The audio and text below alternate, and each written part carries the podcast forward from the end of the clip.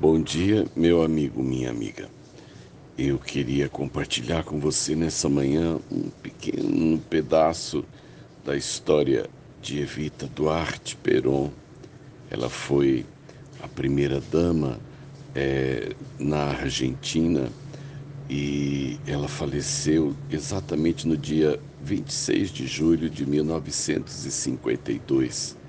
Evita Peron tinha 33 anos ela se, né, se tornou esposa de Juan Domingo Perón, que veio a ser o presidente da Argentina.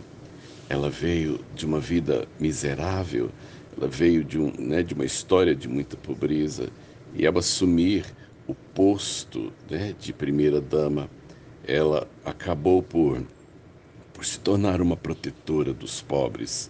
E nessa curta trajetória, ela chegou, digamos assim, a crescer é, é, mais do que o próprio marido. Mas a morte súbita de Evita Peron é, é um, uma perda enorme, foi, um, foi realmente uma comoção nacional. E o seu esposo, então, decidiu embalsamar o seu corpo de uma forma realmente é, é, bem né, bem aprimorado. Ele queria conservar o seu corpo para fazer um mausoléu e manter a visitação, algo assim, é, é, em que a sua esposa morta continuasse, de certa forma, a ser um ícone, né, uma força ao seu governo. Mas três anos depois, é, ele foi deposto por um levante militar. E Aí se descobriu que o corpo de Evita Peron não havia sido sepultado. Eles acharam o corpo dela. E aí começa uma estranha história de que se vai fazer do corpo de Evita. E aquele, né, o grupo militar que tomou o poder queria acabar com o peronismo e entendiam que eles precisavam assim então acabar com o corpo da, da primeira dama e então a, eles designam um, um militar para é, é, dar um final no corpo. De início eles pensaram em desintegrar, em, em, em, em realmente é, é pulverizar o corpo dela. Mas depois eles decidem que, por um respeito, que ela deveria ser é, sepultada. Só que o, o militar que foi encarregado, ele decidiu guardar o corpo com ele.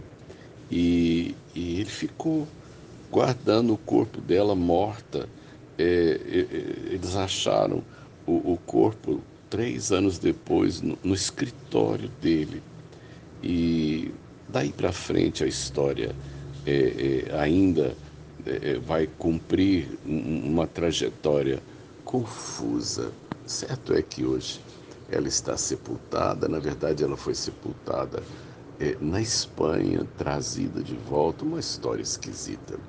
Mas o que, que me chama a atenção nessa manhã a respeito disso é que, primeiro, a vida ela precisa ser cumprida enquanto aqui nós estamos. É muito importante que ao entrarmos na vida, nós saibamos o que fazer com ela. Por quê? Porque esse tempo que eu tenho, esse dia que Deus me deu, é o tempo dado por Deus para eu cumprir os propósitos da minha vida.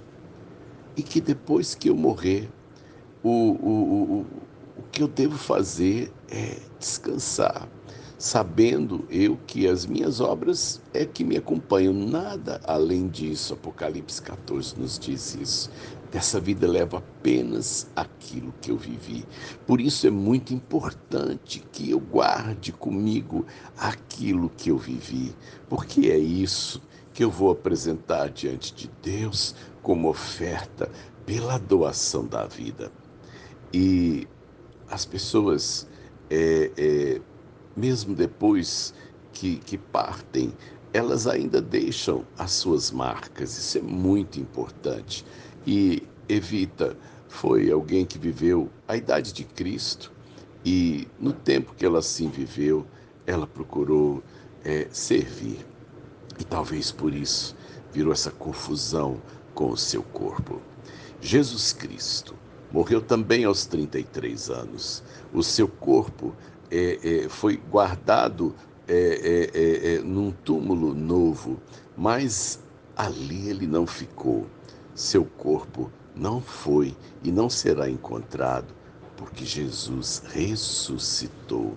Nós não honramos um, um ícone morto.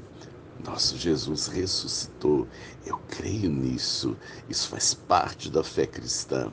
E aquele que abriu o caminho da morte para a vida também promete fazer isso aos que descansarem nele.